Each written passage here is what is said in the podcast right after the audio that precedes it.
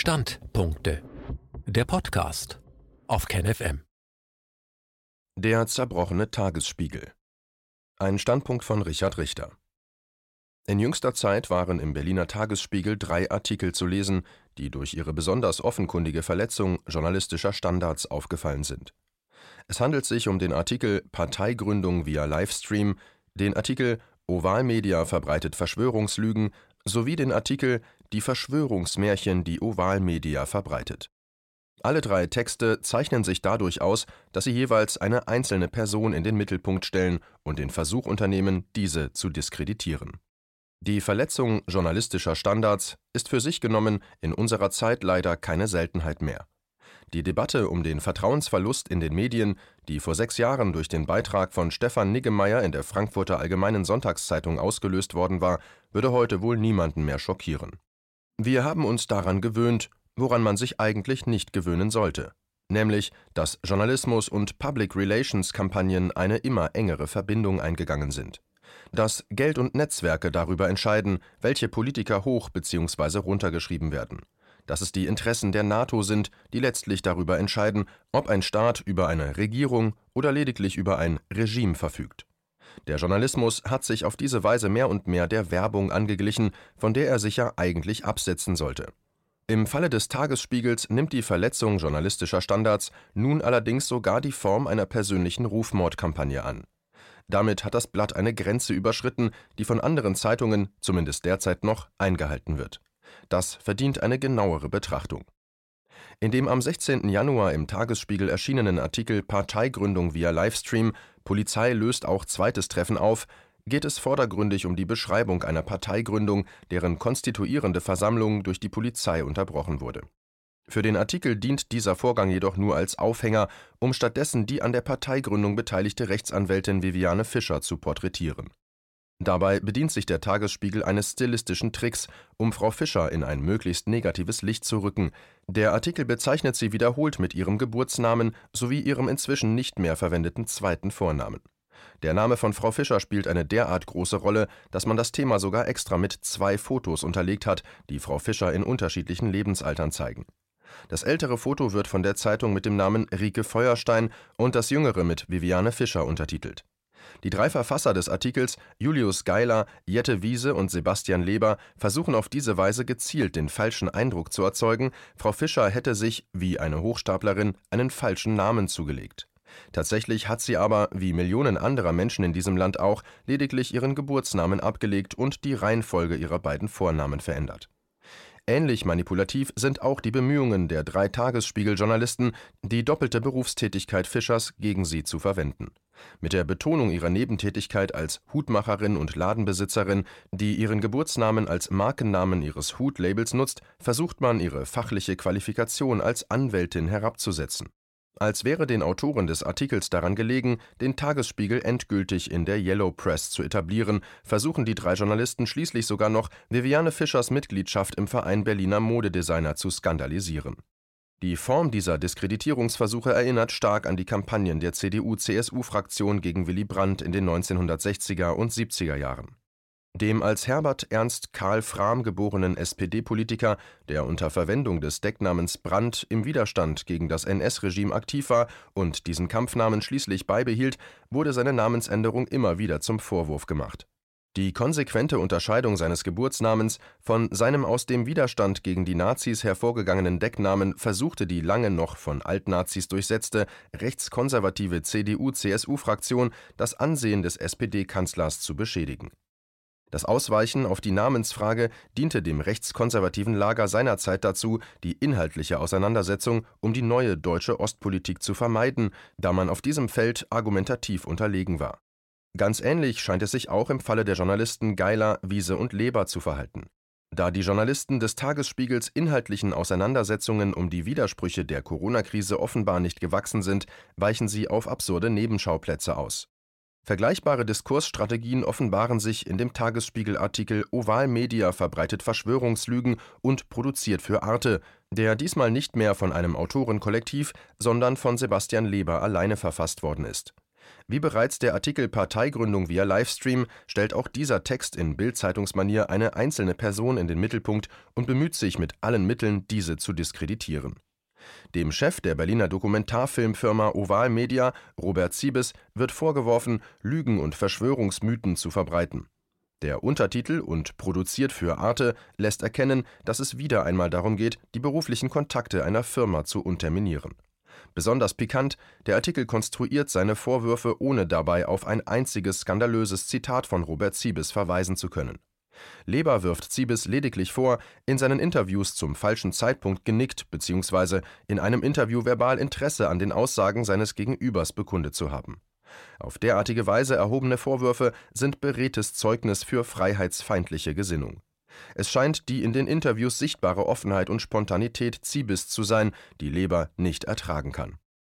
Gänzlich absurd wird es, wenn Sebastian Leber Robert Ziebes durch die Konstruktion einer Kontaktschuld anzugreifen versucht, weil der Kameramann von Robert Ziebes ein von Zoro Kenji geführtes Interview gefilmt hat und Zoro Kenji, der sich selbst politisch links einordnet, einem als rechts eingestuften Menschen aus Höflichkeit den Gefallen tat, eine Zeit lang seine Kamera zu halten, unterstellt Leber Ziebes nun eine Nähe zu diesem rechten Aktivisten, mit dem Ziebes selbst wohlgemerkt nie Kontakt hatte. Zudem versäumt Leber in seinem Artikel, den bürgerlichen Namen des rechten Aktivisten zu nennen. Fehlte vielleicht die Zeit zur genaueren Recherche? Nun ist der Vorwurf einer Kontaktschuld generell problematisch, da es in freiheitlich-demokratisch verfassten Gesellschaften in der Regel keine Kontaktschuld gibt. Als Rudolf Augstein und Georg Wolf 1966 Martin Heidegger interviewten, wäre niemand auf die Idee gekommen, diesen beiden Journalisten Heideggers Verstrickungen ins NS-Regime zum Vorwurf zu machen. Mit dem Bekenntnis zu einer freien demokratischen Gesellschaft geht meist auch die Erkenntnis einher, dass jeder selbst für seine Aussagen einsteht. Die Vorstellung, durch bloßen Kontakt könne man für die Ansichten eines anderen Menschen verantwortlich gemacht werden, entspringt einer mythischen Vorstellungswelt. Griechische Tragödien wie die Iphigenie in Aulis des Euripides geben Zeugnis davon, dass in der Frühgeschichte Schuld durchaus vom Vater auf den Sohn vererbt werden konnte. Auch im Alten Testament finden sich Spuren einer angenommenen Schuldübertragung.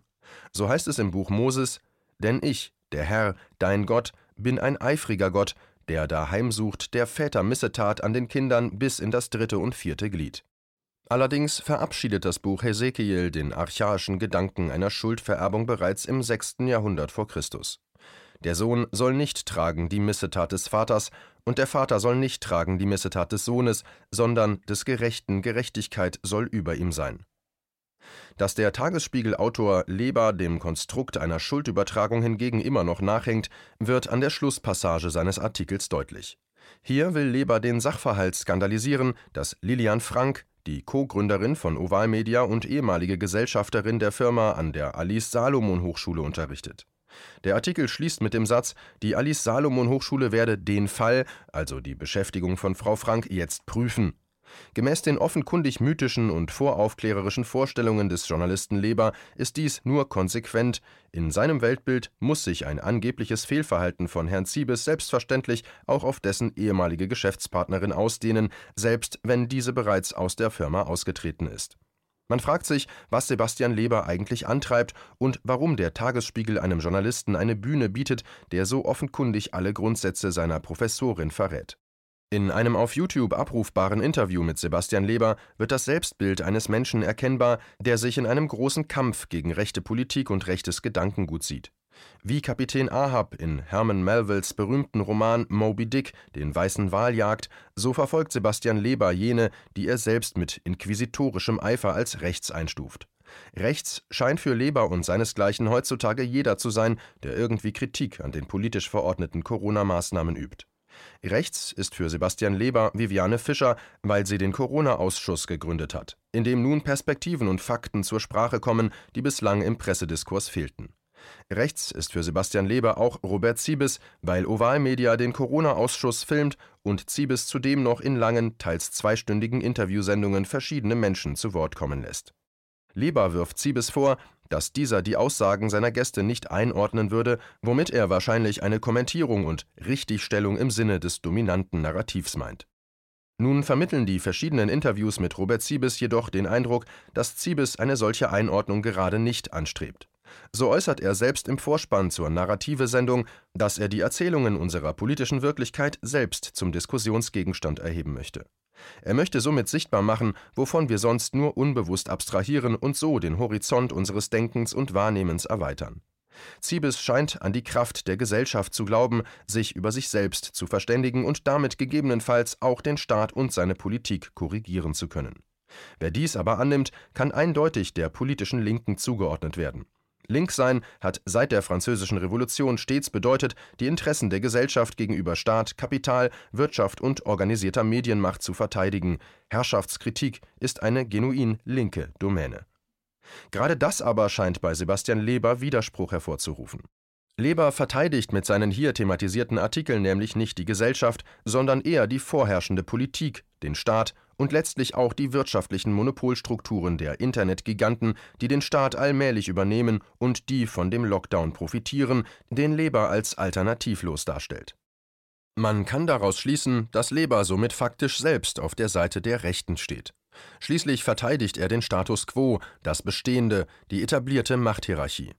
Er scheint zudem ein negatives Menschenbild zu vertreten, insofern er zu glauben scheint, der Mensch sei ein Mängelwesen, sei tendenziell schlecht und bedürfe der Korrektur, da er andernfalls Ansichten vertrete, die Herr Leber als illegitim einstuft. Dass ein Matthias Bröckers in Robert Siebes Narrative-Sendung frei von seinen Recherchen zum 11. September 2001 berichten durfte, kann Sebastian Leber in seinem übermäßig klar strukturierten Weltbild nicht ertragen. Es lässt ihn nach Luft schnappen und nach Einordnung verlangen.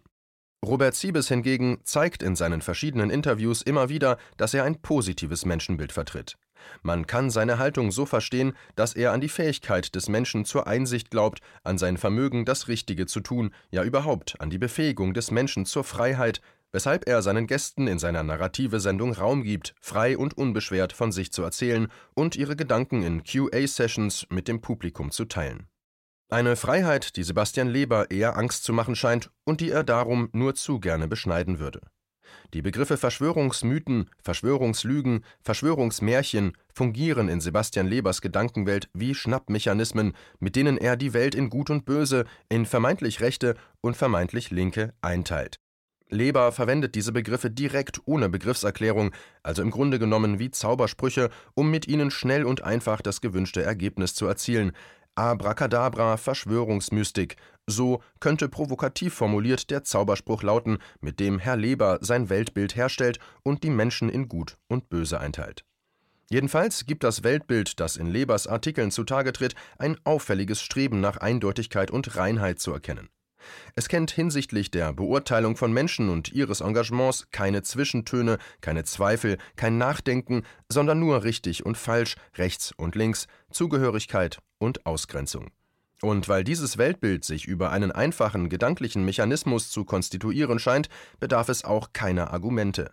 Das Ablegen des Geburtsnamens durch Viviane Fischer genügt diesem Weltbild bereits als Material, Hex Hex und schon bist du rechts. Wer einmal in seinem Leben neben einem Menschen gestanden hat, der jemanden kennt, der wiederum jemanden anderen kennt, der als rechts eingestuft wird, der ist diesem verschrobenen Weltbild zufolge bereits selbst ein Rechter.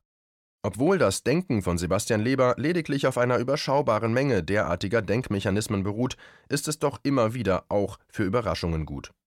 Die beiden oben genannten Artikel führten nach ihrer Veröffentlichung zu Anwaltsschreiben Ovalmedias an den Tagesspiegel. Dies ist ein ganz normaler Vorgang, mit dem deutsche Zeitungen häufig konfrontiert sind. In der Regel erfahren von solchen juristischen Auseinandersetzungen nur die Gerichte und die beteiligten Kanzleien. Nicht jedoch im Falle Sebastian Lebers. Leber hat es vorgezogen, die rechtliche Auseinandersetzung in dem Artikel Die Verschwörungsmärchen, die Ovalmedia verbreitet, öffentlich zu machen, ein Vorgang, der für Zeitungen eher unüblich ist. Was dazu gedacht war, die Angriffe auf Robert Siebes nachträglich zu legitimieren, könnte nun jedoch nicht intendierte Konsequenzen nach sich ziehen. Indem der Tagesspiegel die Anwaltskommunikation selbst in die Zeitung verlagert, macht sich die Zeitung zu einer Art Sandkasten, wo Halbstarke, die als Journalisten firmieren, Personen, die sie nicht mögen, mit Dreck bewerfen können. Wer kann eine Zeitung ernst nehmen, die Journalisten beschäftigt, die die Redaktion im Dienst persönlicher Fäden gegen Zivilpersonen zweckentfremden? PS am Dienstag, den 23. März, veröffentlichte Ovalmedia den Corona-Film Prolog als Auftakt zu einem größeren Filmprojekt zur aktuellen Krise. Doch bereits zwei Tage später, nämlich am 25. März 2021, wurde der Film ohne Vorwarnung auf der Videoplattform Vimeo gelöscht. KenFM ist crowdfinanziert und unabhängig. Leiste deinen Beitrag zu freier Presse und unterstütze unsere Arbeit finanziell. Wenn du zukünftig keine Beiträge verpassen willst, abonniere den KenFM Newsletter und installiere dir die KenFM App für iPhone und Android. Weitere Informationen auf kenfm.de/support.